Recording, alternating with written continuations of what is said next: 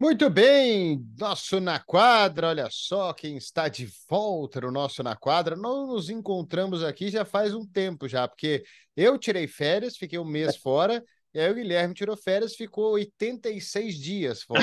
Então faz um tempo que a gente não se vê aqui. É quase é dois meses praticamente. Praticamente dois meses que a gente não se tromba, porque você teve seu mêsinho, aí eu tive o meu mêsinho e foi isso que deu. Mas agora a gente está aqui, os dois de energias carregadas, porque daqui a pouco, aliás, nós oh, estamos não. gravando. Nós estamos gravando esse podcast na quinta-feira, dia 5 de outubro. Nesse exato momento já está rolando um jogo de pré-temporada lá em Abu Dhabi. A gente não vai saber o resultado, também não estamos interessados nisso, mas só para dizer que daqui menos de três semanas tem jogo em NBA já. Tem uma piada boa com. É, só que é em inglês com esse hum. negócio. É, People in Dubai doesn't like the Flintstones, hum. but in Abu Dhabi do.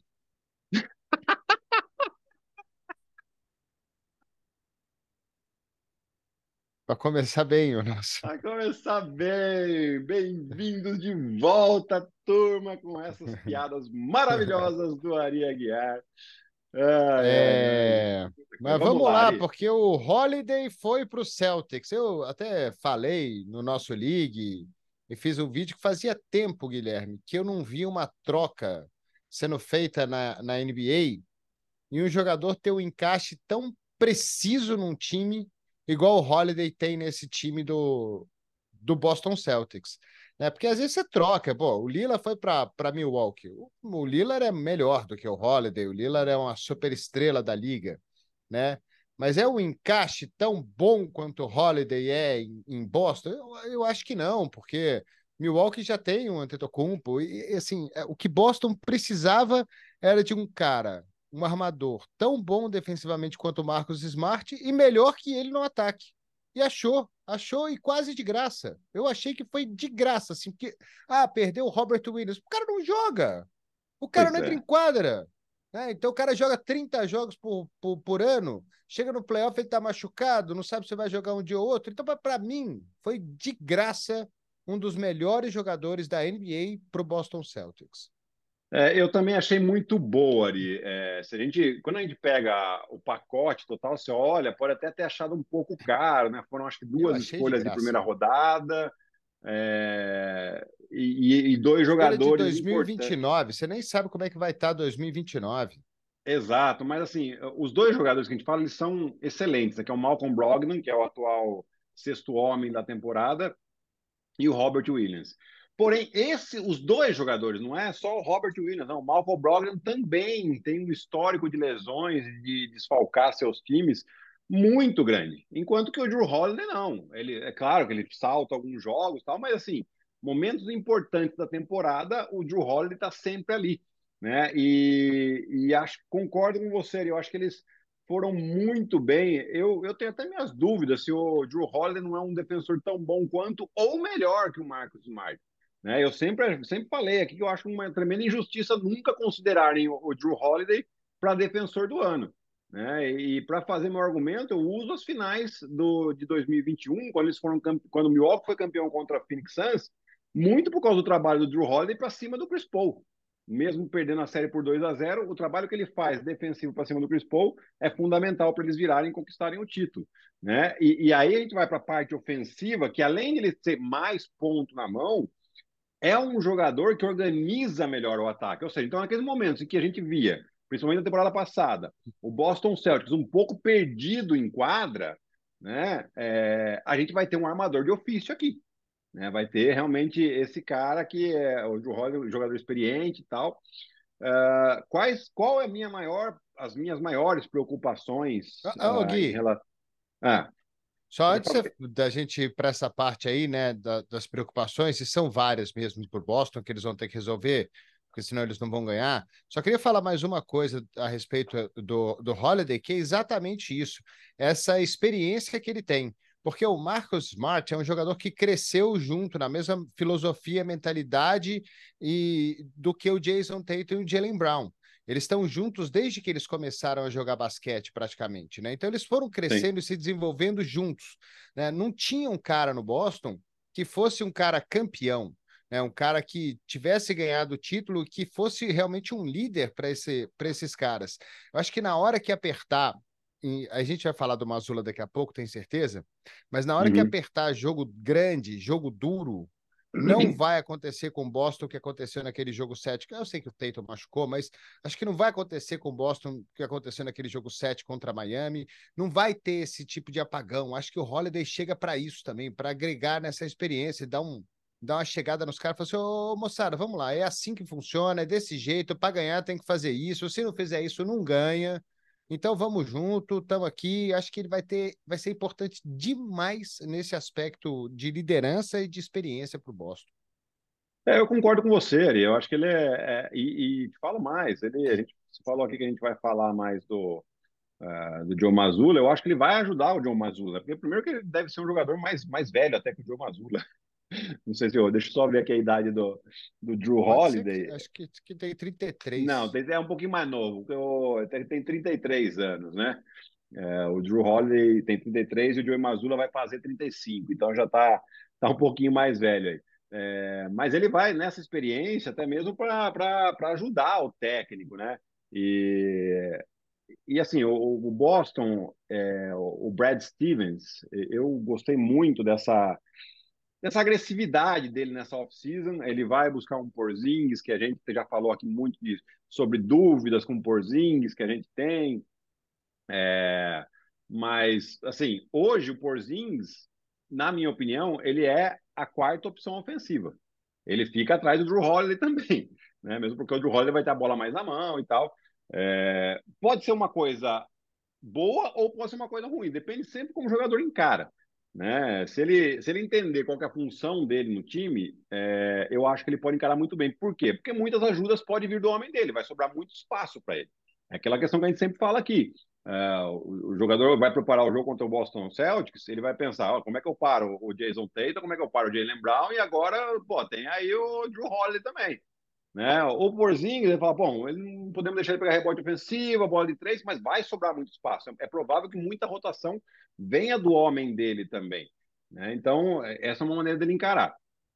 E, e aí a questão da rotação, né, Ari? É, e a questão defensiva ser... do Porzingis também, né? De proteger o aro na Sim. defesa também. Como é que isso vai funcionar, né? Porque tem muita gente que fala que o Porzingis tem nojinho, né? Ele tem nojinho de, de ficar ali eu... de baixo e, e, dando cotovelada e tentando pegar rebote, dando. Ari, a minha, a minha preocupação com o Porzingis não é nem próximo ao aro. Eu acho que ele, mesmo ele tendo nojinho, ele é um cara de 2,20m, que tem uma envergadura de mais 2,20m, é, e que, por mais que ele não seja é, um jogador que goste do contato, uma vez que você vai tentar fazer uma cesta contra um cara desse tamanho, você vai ter que mudar o seu arco de arremesso, porque o cara é muito grande, a chance de tomar um toque é enorme. Né? É, a minha questão defensiva do Porzingis é quando ele tem que sair, é quando ele tem que fazer é, uma ajuda de pick and roll ou uma eventual troca com um cara mais rápido. Aí é onde eu acho que ele vai sofrer. Né? É, porque assim, defensivamente, os outros jogadores aí dessa, dessa rotação, nós vamos falar desses seis principais jogadores, que é o Drew Holiday, o Jason Tate, o Jalen Brown, o Derek White, o Al Horford e o Porzingis, são os seis jogadores que provavelmente mais vão jogar é, e talvez até fiquem um pouco sobrecarregados, é, o, o, elo fraco vai ser o Porzinhos, porque todos os outros são ótimos defensores. Né? É, então é, é uma questão de também proteger, saber proteger um pouco uh, essa deficiência do Porzinhos. E a questão da rotação, é, é, claro, ficou um pouco curto. Né? O Brad Stevens foi até rápido no mercado, porque o Wayne Gabriel estava livre. E, claro, não estamos falando nenhum craque aqui, mas o Wayne Gabriel teve bons momentos com o Lakers na temporada passada. Depois acabou saindo na rotação. Mas ele estava precisando de um homem grande e já trouxeram aí nesse que talvez possa possa servir aí para o Boston Celtics. É, eles precisam de mais dois, né? Mais dois jogadores assim que sejam é, reservas importantes. Né? Nem que fosse, sei lá, um Jeff Green que já não está mais disponível, né? Que já foi embora, já arrumou outro time para jogar. Mas é um cara desse tipo, assim, um cara para agregar na rotação. Porque quando chegar playoff, aí tem muita coisa para acontecer durante a temporada também, que eles podem ir atrás de gente né? Tem, tem coisa para acontecer aqui. Aí quando chegar nos playoffs, você pode ter uma rotação de oito, ok, beleza. Né? O Denver Nuggets foi campeão com rotação de oito jogadores. Né? Playoffs você vai jogar mais tempo com seus principais jogadores, isso é, isso é óbvio. É, então, assim, Boston, para mim, não precisa sair correndo de, atrás de seis jogadores, né? Para ter um banco fortíssimo. precisa correr atrás de mais dois para ser um time extremamente competitivo em pós-temporada e manter um ritmo ali enquanto as principais, os principais jogadores descansam três, quatro minutos. É isso que para mim que Boston precisa. E durante a temporada, cara, é assim, olhando para esse leste aí, tem muito time bom, mas é Boston vai brigar com o Milwaukee para ver quem vai ser primeiro. Isso é, acho que não tem, não tem um, não tem, só se todo mundo machucar, porque aí fica mais difícil, mas do jeito que tá, não vejo nenhum outro time capaz de brigar contra esses dois aí. Também não vejo, Ari. É, assim, é, um, eu até viria o Philadelphia, né, com um técnico novo, mas com a confusão do, do James Harden lá, isso aí mexe bastante com a química, com, com a, a, o entrosamento da equipe, né? É, então, acho que são os dois. E aqui, a gente vai ver também a, a questão da evolução do Joe Mazzulla, né? Porque, assim, é, é, claro, ele teve uma primeira temporada difícil, porque caiu no colo dele o time, ele foi relativamente bem, ele precisa, ele precisa ter a evolução dele como técnico também, e eu acho que essa evolução dele como técnico vai, vai é, ser também avaliada em como ele vai desenvolver alguns jogadores que ele tem no banco, que são jovens ainda, o próprio Peyton Pritchard tem 25 anos, pode, vai ter que ser mais utilizado, não tem, não tem como, para onde você vai escapar, né? É, você tem aí um Sam Hauser que teve bons jogos na temporada passada, vai ter que melhorar defensivamente para ele ser um cara mais confiável nessa rotação. Né? Você tem um novato chamado Jordan Walsh, que foi é, escolha de segunda rodada, mas já ganhou um contrato aí garantido é, de pelo menos dois anos garantidos, né? Como se fosse um, um, uma escolha de primeira rodada. Então, vai ser como ele vai trabalhar esses jogadores para que eles sejam realmente efetivos na rotação. Porque depois, no, no, no, momento decisivo, ele vai usar aquele seis ali, a gente sabe. Né? Mas nos minutos em que ele precisa ter essa rotação, esses jogadores precisam estar prontos para trazer minutos é, importantes aí para o time do Boston Celtics que não desgaste tanto os jogadores. Ele não pode ter agora, em novembro, por exemplo, o Jason Tatum jogando 35 minutos, 38 minutos por, por jogo, né? 38, 39, 40 às vezes. Né? Ele vai ter que, desde o começo, fazer um pouco essa rotação mais longa e depois esperar. Se o Brad Stevens conseguir trazer mais um jogador de perímetro experiente, aí pode ser interessante. Estou vendo aqui uma lista aqui, o Hoopswire. Eu digitei no Google, achei, queria ver os, os free agents available, né, disponíveis. Uhum. Aí de, de power forward. Aí é Mamadi Diakte, o Rayquan Gray, Jamichael Green, Blake Griffin, o James estava lá, né? Foi embora. James Johnson, Casey Okpala e o Isaiah Todd. É um nome maravilhoso, que, né? Agora. E mais interessante, acho interessante, eu já Michael Green, para falar a verdade. É. Aí de small forwards, tem o Gerald ben Brantley, o Maurice Harkless, o Ferron Hunt. Quem é Ferron Hunt, Guilherme? Isso é só você para me ajudar aí. Não. não Justin sei. Jackson, Stanley Johnson, Louis King, Anthony Lamb, Juan Toscano Anderson, TJ Warren e o Justin Swinslow. TJ Warren é um nome interessante. E de armador, quem que eles têm ainda disponível? De, de um, eles têm o DJ Augustin, o Michael Carter Williams, Kennedy Nossa. Chandler, Goran Dragic, George Hill, Kendrick Nunn, Jason Preston, Kobe Simmons, Ish Smith e John Wall. Tem, jogo interessante, tem jogador interessante aí, viu, Ari? E de dois, o Gabe Ork, o Austin Rivers, Terence Ross, Javonte Green, Brim Forbes, Hamadou Diallo, uh, Terence Davis, o Jared Cover. Olha, o Jared Cover, hein, cara? O cara foi campeão universitário, tá aí, free agent, ninguém quer, hein? É. Josh Christopher e Will Barton. É, tem bastante jogador interessante aí. É, precisa ver se o Boston vai ter também, Ari, uma questão de, do salary cap, né? Eles, uh, agora com as novas regras lá, é, eles já estão para passar aquele second apron, que eles falam que é a, o nível mais alto que tem lá de, de, de, limite, né? E aí eles perdem uma série de, é, de coisas que eles poderiam fazer, mid-level exception eles perdem, eles não podem contratar jogadores é, depois da, da, daquele momento lá que o pessoal corta os jogadores aí no final da temporada, né? Aqueles free agents que eles são liberados, eles não podem os contratar waivers, esses né? jogadores. Né? Então, eles uh, têm que ter uma atenção muito grande com isso também. Estou uh, olhando aqui no Basketball Reference, o elenco deles tem quase 20 jogadores, vão ter que cortar alguns jogadores aqui, é claro, é, mas eles têm esse problema também da questão do salary cap.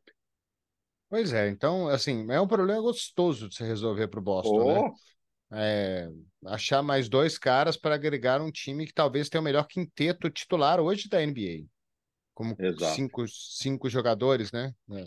Jalen Brown, Jason Tatum, uh, Drew Holiday, Kristaps Porzingis e Derek White, né? Esse é o quinteto titular aí do Boston. É fortíssimo esse time, né? Então, é, resta saber como é que eles vão jogar, qual vai ser o, o, o, sistema de jogo do Boston, se vai mudar alguma coisa, se vai ser centralizado mesmo no, no Tatum e no Brown, como era antes, como é que esses, esses, né, esses dois Olha, novos. Não, não, não me surpreenderia se, se ele mudasse um pouco esse quinteto é, para ele ganhar um pouco na rotação.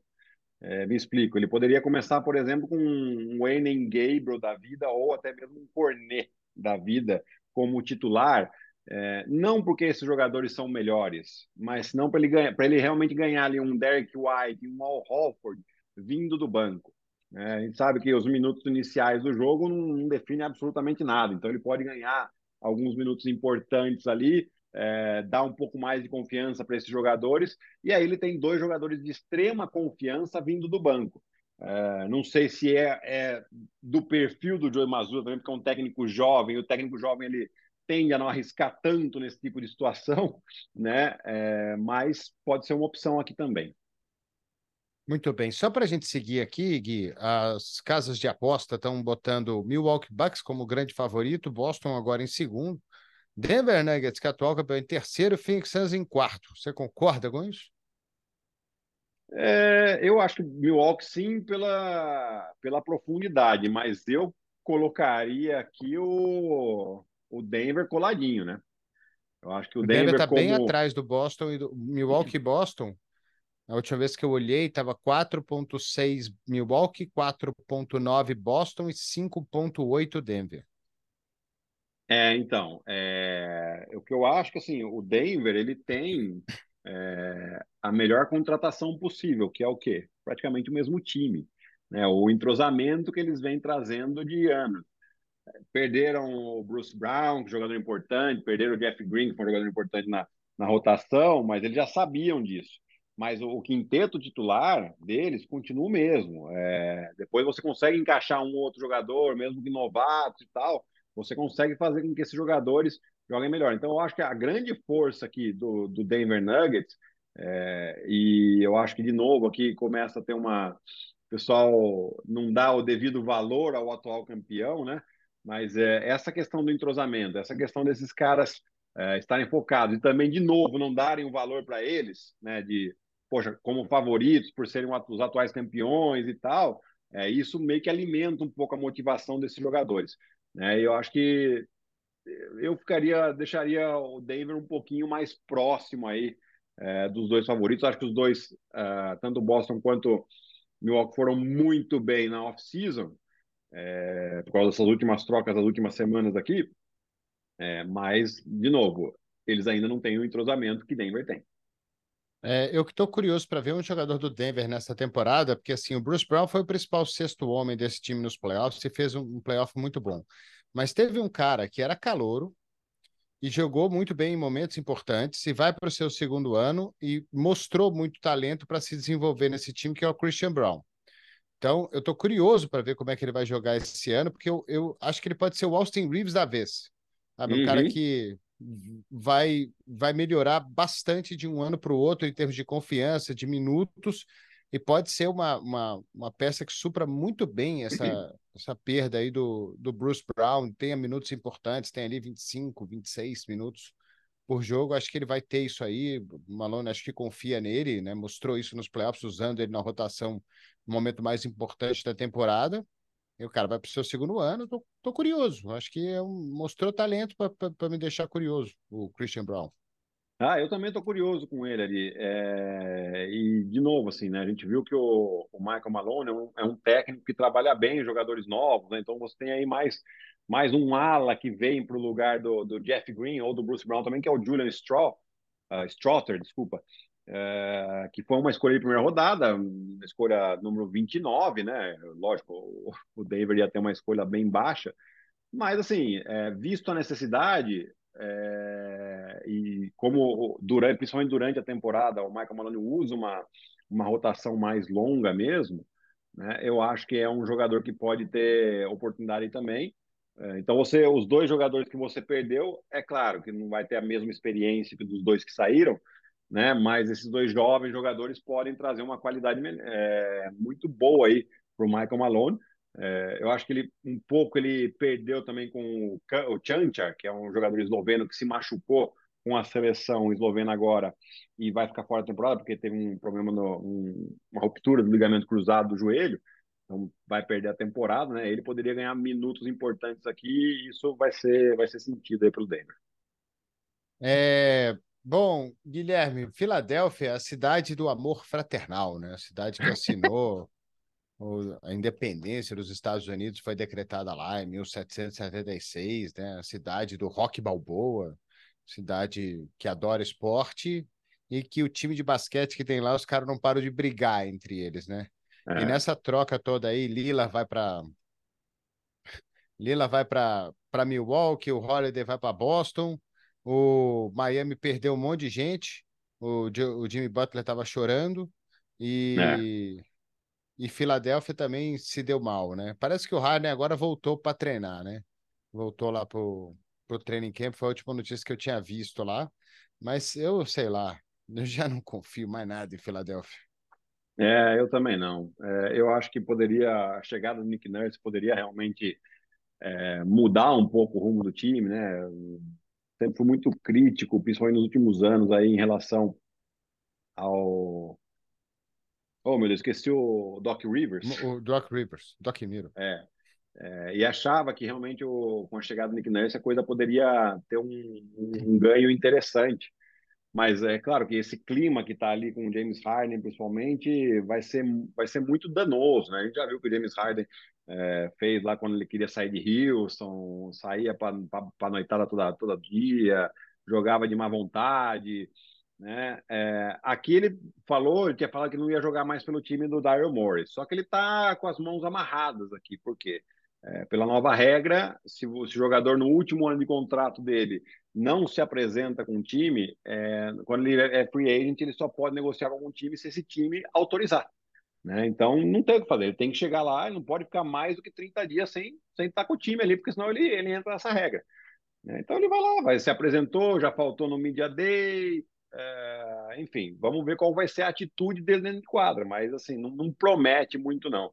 É, eu acho que o, o, Miami, por mais que tenha perdido muitos jogadores aí do, do, time que chegou na final e tal, mas é um time que sabe que tem a força de sempre se reinventar, né? Quer queira ou quer não, manteve aí é, uma base importante do time que chegou na final. Ah, você perdeu o Gabe Vincent, você perdeu o Max Struz, ok, mas eles têm capacidade né? Eles têm aí um, um Nikola Jovic que fez um ótimo Mundial, vamos ver se ele vai ter mais minutos. Você tem um Jaime Hackes, novato, que está chegando, né? o Josh Richardson, uh, jogador experiente também. Então, o time continua forte. Né? Não acho que forte para chegar numa final, como se tivesse uh, ali o Damian Lillard, uh, mas o, o, Miami a gente sabe que tem uma força extraordinária e uma capacidade gigantesca ali é, para achar jogadores fora do radar, né? De achar eu, jogadores eu... que estavam de liga e essas coisas. Quero ressaltar um ponto aqui do Miami, assim, que chegaram na final, perdão, chegaram na final, beleza, maravilha, parabéns, sabe? mandaram o Milwaukee Bucks para casa, é, mandaram o Boston para casa, o New York Knicks não teve a menor chance, para, parabéns. Mas vale ressaltar que esse time na temporada regular do ano passado foi o oitavo. Uhum. Né? E foi, pro, foi perdeu o primeiro jogo para Atlanta no, no play-in, depois ganhou de Chicago e aconteceu o que aconteceu. De novo, sem tirar nenhum mérito do Miami que chegou na final, foi maravilhoso. Mas coisas como essa não acontecem todo ano na NBA. Não. O que a gente viu com o Miami aconteceu uma vez na história com o Miami. Tinha, na verdade, tinha acontecido em 99 com, com os Knicks também, né? Os Knicks também Sim. eram oitavos e chegaram na final. Então, duas vezes, nos últimos, duas vezes aconteceu, na, aconteceu isso na história e separados por 23 anos de diferença, 24 anos de diferença. Então, isso não acontece sempre. Todos os outros times fortes aí na, na, na no, no, no, leste é, têm tendência a melhora. Uhum. Né? O Cleveland vai para o seu segundo ano com esse time aí. É, o Milwaukee Bucks se reforçou com o Lillard, o Boston se reforçou, a gente já falou.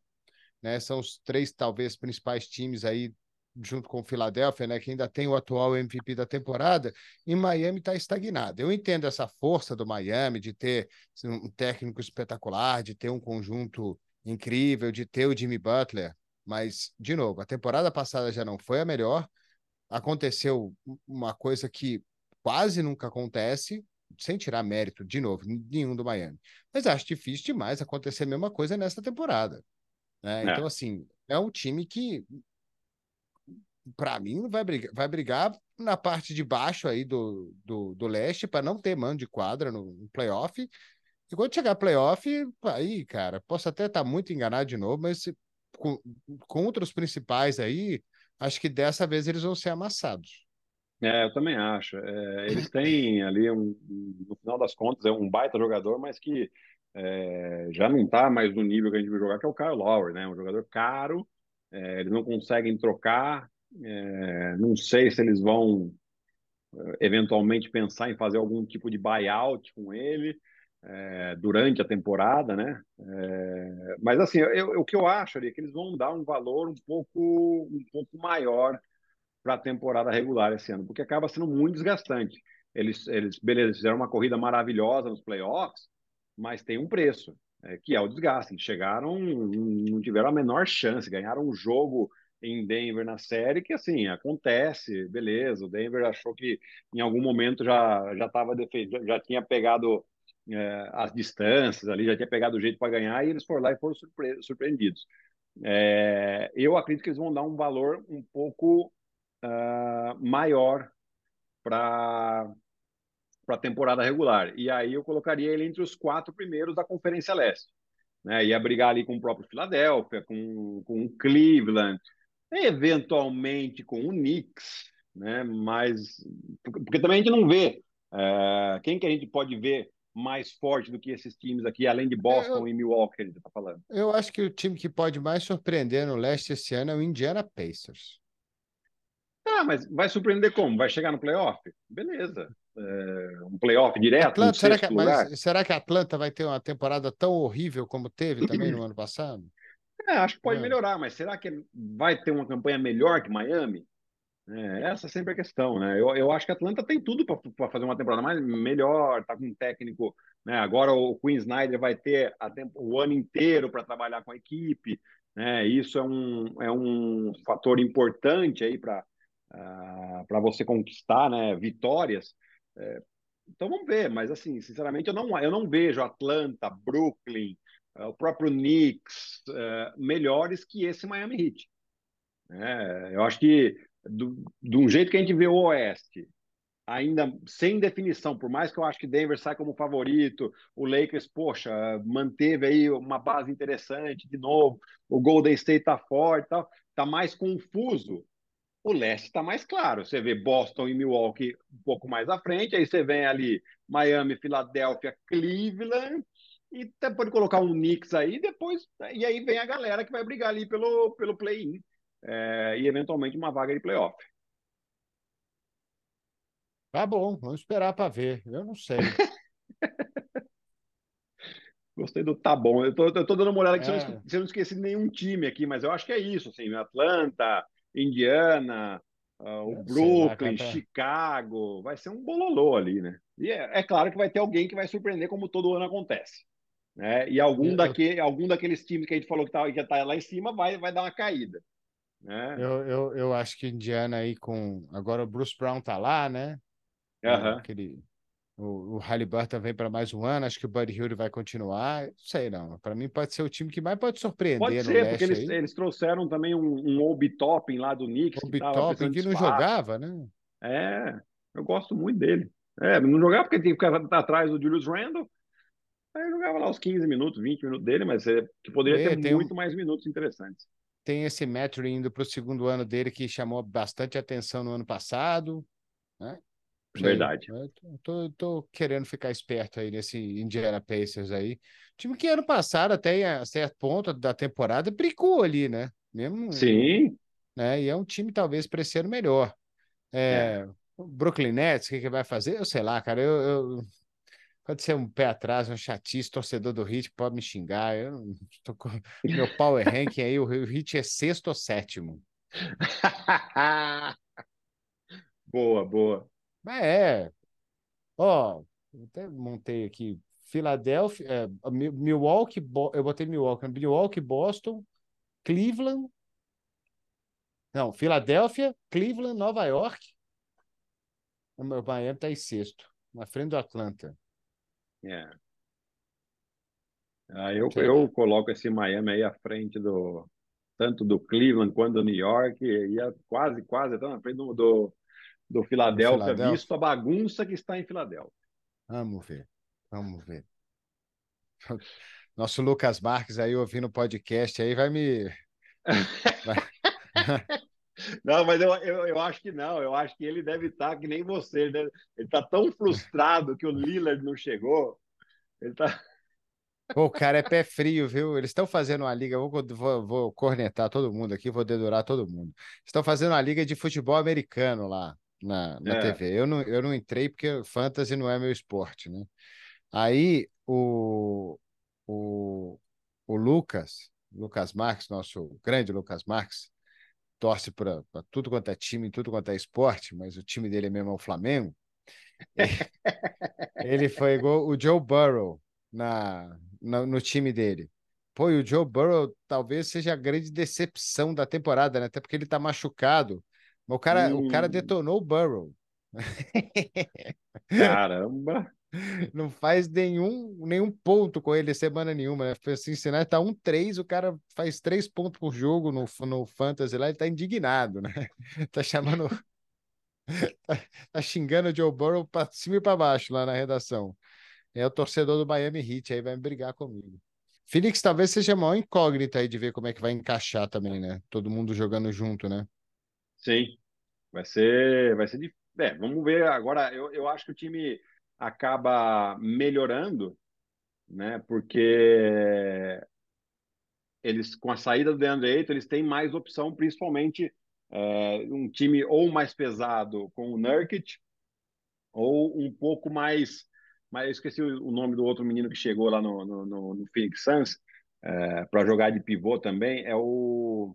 Ah, ele estava lá em em Portland, meu Deus do céu. É, eu vou, vou puxar aqui é, rapidinho. É, é, o, é o Nurkic, o, né? Então, o Nurkic é um, mas aí chegou um outro também, que, que é um jogador que também joga de pivô, mas mais atlético. Nasir Little, esse mesmo. Ah. É, também não é, não é nenhum craque, mas é um jogador mais atlético, que se o, o Phoenix quiser jogar com um quinteto mais leve, ele pode utilizar o Nasir Little. É, e vamos ver o, como o, o, o, Frank Vogel faz esse time jogar junto e, e, e a, especialidade, a especialidade dele é a defesa, né? Então a defesa provavelmente ele vai ajustar. E no ataque vamos ver como é que a bola é compartilhada. Fechou, Gui. Semana que vem nos vemos? Semana que vem nos vemos. É, vamos ver se a gente vai gravar daqui mesmo ou se vamos para algum outro lugar, né? Tá certo, né? Vai ver o peso. Vamos ver o peso aí da semana que vem. É... Valeu, Gui, um abraço. Abraço ali, tchau, tchau. Valeu, galera. Até semana que vem com mais um Na Quadra. Tchau.